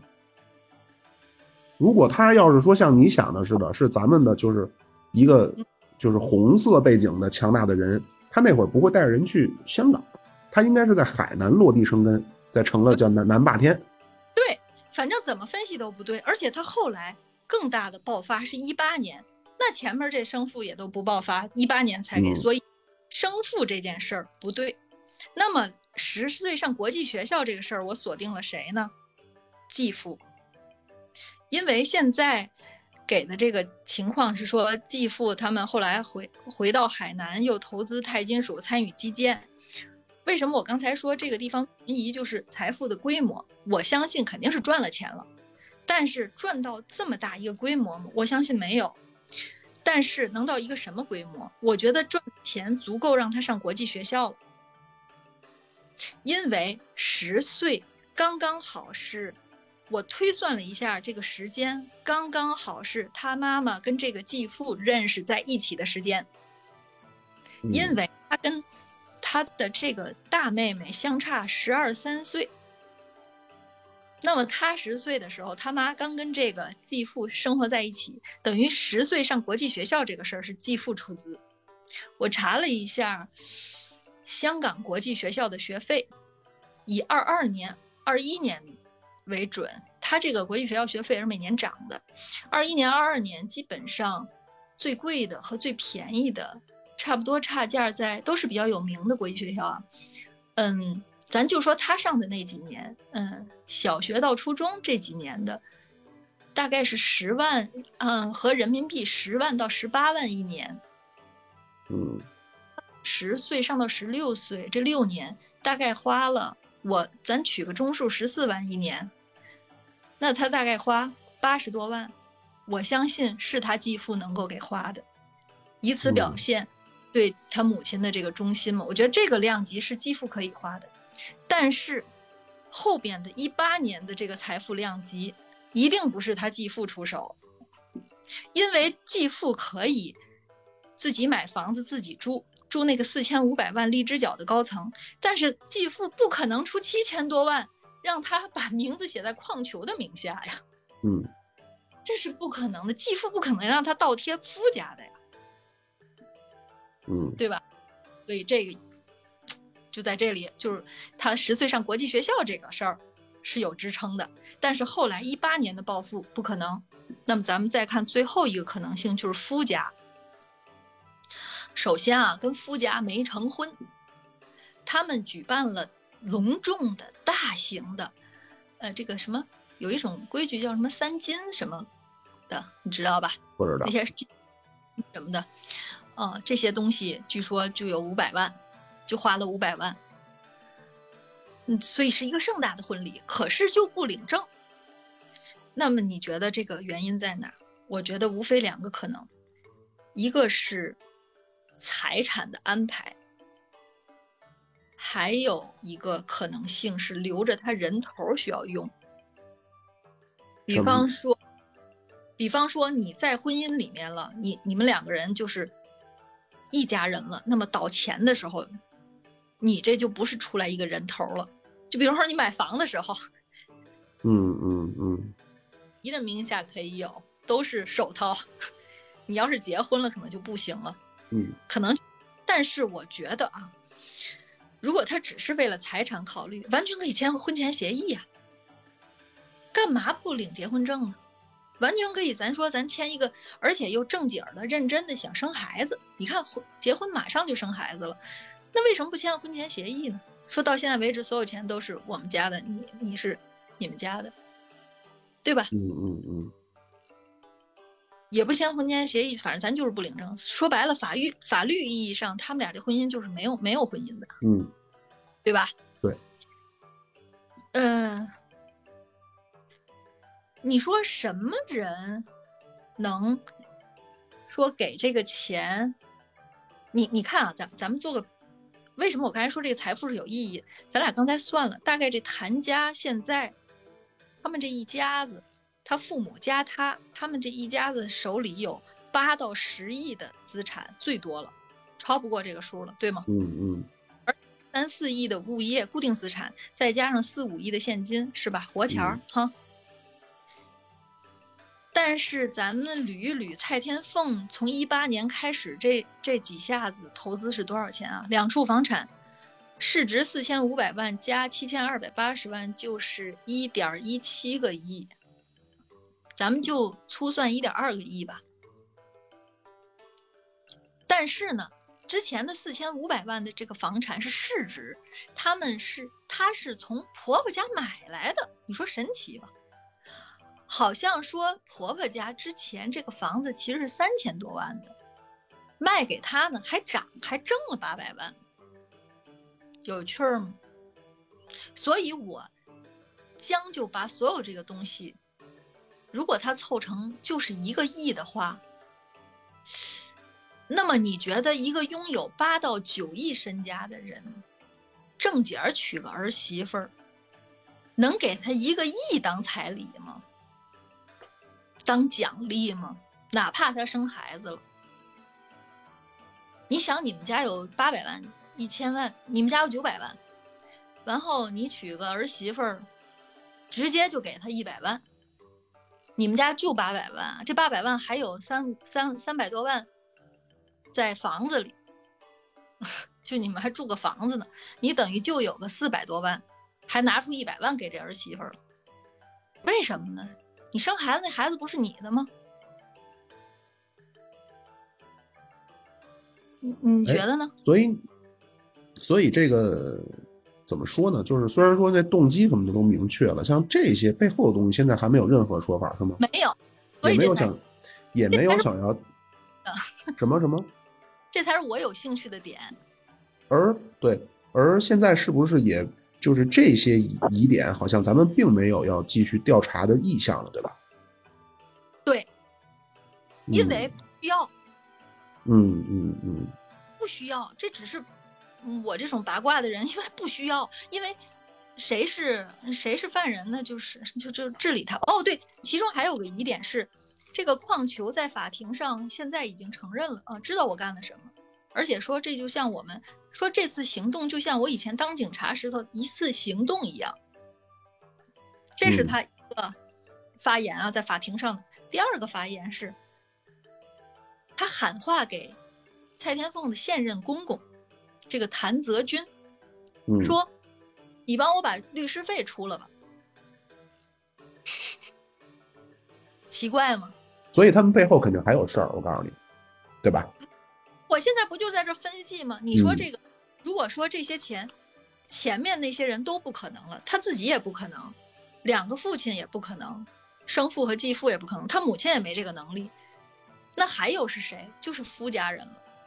我从所有的消息里都没有看到这个姑娘还有另外什么不轨的，嗯，行当，我只能这么说，我没觉得她有其他不轨的行当，嗯，因为他如果参与其他不轨的行当，他现在这个夫家，哪怕在乎一点自己的脸面，也要啊，那咱们也虽然结没有正式，没有真的结婚证结，也要宣布，那我们分开了。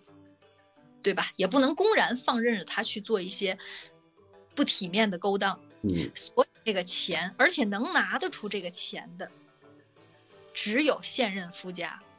可是为什么呢？他们家总资产额，他几乎拿出了九分之一。对，你可以这么说。而且这里包括固定资产啊。你要是或说活钱的话，流动资金的话，那拿出了四分之一到五分之一。他给了这个女人，就因为他结婚，他生了孩子了吗？所以这里面让我就想到两个字：这不是一个你情我愿的婚姻，这是个交易。那他获得了什么呢？他们拿这，他们拿这个这么多钱给这个女的，他他买来了什么呢？两个孩子。两个孩子，你知道还有一种网传说，说这个前任和现任，这克里斯坦和艾利克斯矿两个人都是同性恋，因为这个想法就来源于什么呢？来源于这个这个这个，就是这个矿前夫哥，嗯，诈骗同性恋，就觉得他是，然后这俩人可能都是。然后呢，这个蔡天凤就是一个行婚的受害者，就是给这两家代孕来的。嗯，而这两家呢，这俩男孩其实是，嗯，人家俩正经十十岁上学相识。对，这俩是亲密爱人。然后这个需要一个女的，就他们仨都认识嘛，需要一个女的给这俩人分别代孕。哎，有一种这种说法。但是我不管他是同性恋，是因为现任是同性恋也好。还是因为他爱女的，女的不爱他，还是因为就是想生孩子，就是也许他是同性恋，但爱人可能不是 Alex 框。不管因为什么，但我觉得这个里面是有交易的，因为你看一下时间啊，他一六年结婚，他一八年突然有钱了，我觉得一八年是他那个孩子生出来的时候。是谁？哪个孩子生出来的时候？我觉得可能是儿子生出来的时候，因为他是这样的，跟前一任是大儿子小女儿，跟现是大大女儿小儿子。但是你说这个，我看咱大陆这重金求子，一般当然那也是也是诈骗啊，电线杆子那种重金富婆重金求子，也就二三十万呀。他这花一个亿重金求子，不是啊。你你你要想这么一个问题，完全可以代孕啊，完全可以代孕。但是，你那样有一个假象，你你有一个美满的家庭的假象吗？没有吧？你这个求来的子，要不你就这孩子是没妈妈的，嗯，要不只是谁谁谁不能生。可在这个现任是没老婆的哦。嗯嗯嗯。这现任初婚，这现任啊，以一个这个这个这个也是中上阶层的太子爷的身份初婚，娶了一个有俩孩子二婚的女的，还家里没什么，普通吧，不叫有资产。你觉得他是为什么呢？因为我相信，他们即使没有感情，没有爱情，他们应该有交情。嗯，他们可能真的是有着很深的这个同同学同志情，所以能够一起以一个家的身份抚育孩子，就是你买来的这个，除了生育的功能，还有一个家庭氛围的创造。啊，一亿块钱也太贵了点儿，靠！不，你按家庭比例说，不是我我理解这种事儿，一般你比如说像这种什么豪门娶个老婆，不是也不是也就图这个吗？嗯但是他好像不是说那种我，咱们先不都不用说上亿那么多，好像一般就是你进来，我我我偿还给你的，或者说你能得到的是一种豪门生活，嗯，等于他现在是又管了人吃住，又还额外给人补了一笔钱。对，因为我觉得这里面有什么事儿呢？我觉得前一家肯定不放人，因为你想他是怎么离婚的？这婚，所以我说嘛，这婚离没离都还不一定了，嗯嗯嗯嗯嗯，是，知道吗？那一家不放人，为什么他能把这个钱给他用呢？三个月冷静期，对吧？每次去就叫法院怼回来。为什么？为什么嗯他要跟那家承诺说以后我一定照顾你们呢？嗯嗯嗯那蔡天凤是跟那家说了，说基本上就他们全部都抱着这个，我牺牲我一人去给咱们这一家家子赚利润去，嗯那家子寄生虫们就认可了。嗯嗯嗯嗯嗯如果真的如咱们这么瞎推测的啊，那这个女孩真的是挺可怜的，嗯最最最最的受害者。嗯，是，你看她弄来的这个钱，买两套房子，一套给娘家住了，一套给前婆家住了。嗯她后来为什么这么急于的卖后来那个房子？一种说法是说，为什么要在屯门买？因为他的大儿子就是跟前任的大儿子在屯门上的国际学校，离那儿近。但是我觉得他这么着急，你知道他后来自己当名媛花的那些钱，我觉得入不敷出了。哦，我觉得他要补他那个窟窿，他一月份去巴黎这一趟的钱估计还没着落呢。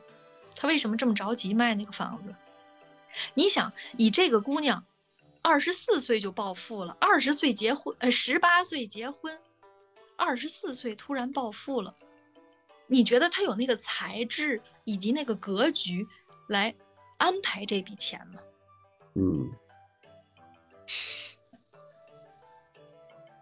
他的网上 ins 上晒的照片都是跟谁？谁是好朋友呢？郭天王的老婆，那个咱们这儿哦大陆方圆，对嗯，这是好朋友。还有什么？反正就是这些名媛们是好朋友。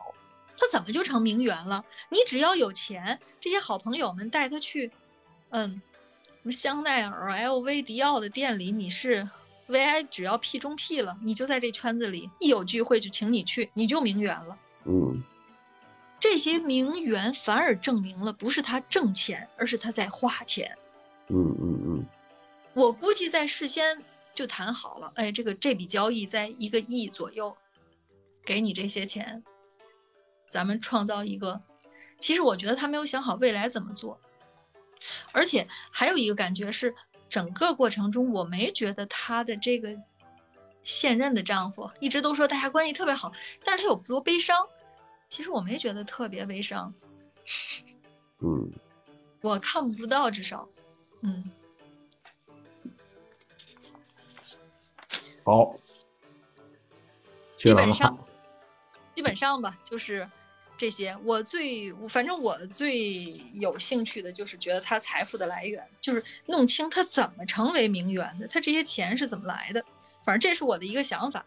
然后后续是这样的，这个案子大概八月上庭。嗯虽然如你所说，如老庙说的，不会有人再拆解我刚才说的这些原因了，但是我相信在庭上，大家为了自己的，因为香港在九一九二年的时候废除了死刑，所以这旷世满门不会有人死。你说这么惨的事儿啊，他们竟然不会死，听着也挺，他们不会死。如果不会死的话，如果服刑期间还很好的话，那出来房子还是他的，嗯 多可悲呀、嗯，但是我想，在他们为自我辩护的时候的狗咬狗之类的吧，可能也会多少的说出一些其中的因由。嗯 对吧？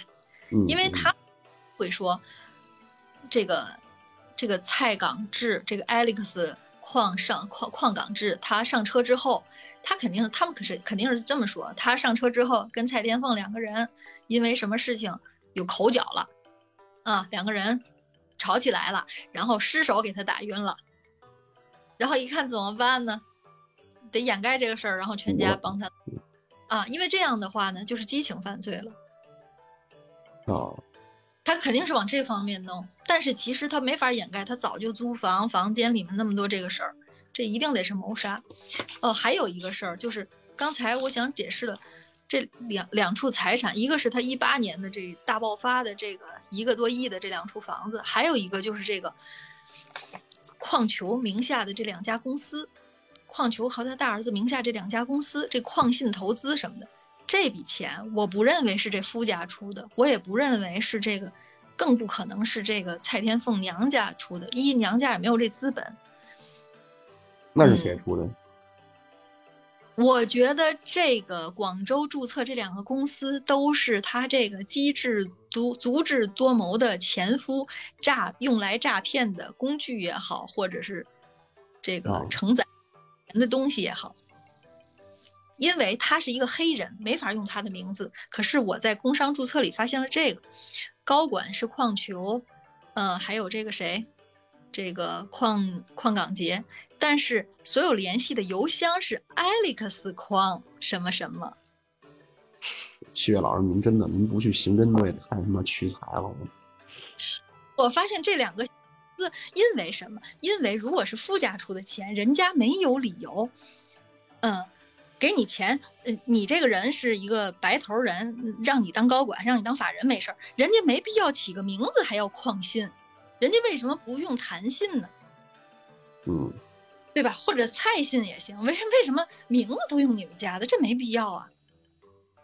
嗯，所以就是把他的这个财产都解惑了，这就是我的关键，不是谁是凶手，而是财富来。嗯。呃，说到这儿啊，就是七月老师在我们录完节目以后，啊，他非让我帮忙，呃，把这段帮他补一下。他说他这块儿忘了说了，啊，说这点还非常重要，就是为什么说不并既不是生父，也不是继父，也不是这个亲妈呢？他有一个理由，就是他通过了研究了这个，这个这个叫什么，这个女就这个被害女性的妈的这个。抖音号啊，说里边有一篇写了特别特别的长啊，里边是什么三生有幸啊，你我成为母女等等等等，然后大概总之说的就是这这么一一大长串啊，总之的这个中心思想就是我感谢我的宝贝女儿啊，一直对家庭有这么这么大的付出。那么这个，所以因为他在他的视频号里边就非常重点，所谓三生有幸啊，就是这个女儿对家庭的付出啊。但是七月老师呢说，他说他。查遍了她所有的视频号啊，并没有感谢所谓的老公啊，或者说他跟老公一块弄个什么合照啊等等啊，并没有感谢老公啊，只是说感恩现在的生活啊，没有说感谢我的老公为这个家庭带来的等等等等。嗯，所以这个是这个这个七月老师另外他要补充的一个理由啊，就是并不是所谓他的生父或者继父。好，继续。好吧，这。好好好，大家要是对对这事儿还是有兴趣的话，回头等开庭了，再七月老师再给再给我们来讲讲，分析分析，看有什么进展没有。嗯，我会跟踪报道的。好好好好好，可以可以可以。七月老师，你在群里了吧？现在？啊？你在群里了吧？我在啊。好好好，大家也可以在欢迎在群里边随时跟阙老师互动啊。这种话题我实在是说说不了太多。你好没兴趣的样子。呃，不是不是不是不是不是，我那个什么得着病呢，得着病了啊，没有没有，讲的很好。希望大家都健康。好，拜拜。好，那，嗯，拜拜。